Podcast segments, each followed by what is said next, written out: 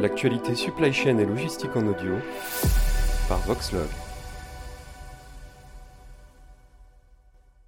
Les expériences vues du côté des ponts, c'est l'enrichissement sur l'aspect pédagogique. On le voyait avec euh, l'exemple du projet sur euh, l'entrepôt du futur. Ça confronte nos ingénieurs qui ont un bagage théorique et un bagage scientifique à des problématiques très ancrées, très territorialisées, très pragmatiques.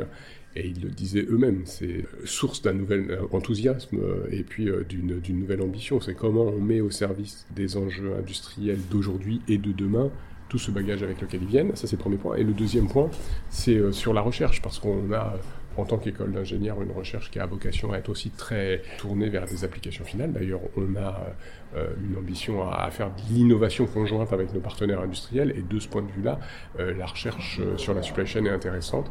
C'est ce que disait Denis Levaux du groupe Renault les problématiques aujourd'hui d'optimisation des flux de la supply chain posent des questions et mathématiques et d'intelligence artificielle qui sont des murs scientifiques.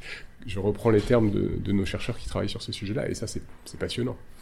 L'école des ponts, c'est l'école de l'aménagement du territoire, c'est l'école de la construction, c'est l'école de l'aménagement des villes, de l'urbanisme, c'est l'école des mobilités et des flux, qu'ils soient des flux de personnes ou des flux de, des flux de marchandises. Autant de secteurs d'activité euh, qui sont aujourd'hui des secteurs fortement carbonés.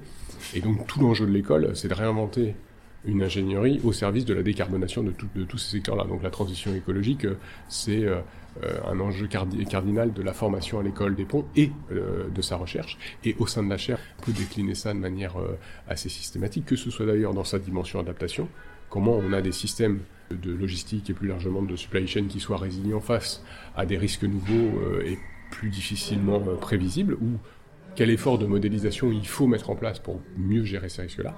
Et puis en termes d'atténuation, c'est-à-dire que l'optimisation des flux a des conséquences aussi sur l'optimisation de, la matière. Ça, c'est notre Vincent Barral, notre partenaire de, Le Vuitton, qui le disait. Et donc, vous voyez, euh, on, oriente la réflexion de ces chers très clairement sur ces enjeux de la transition écologique.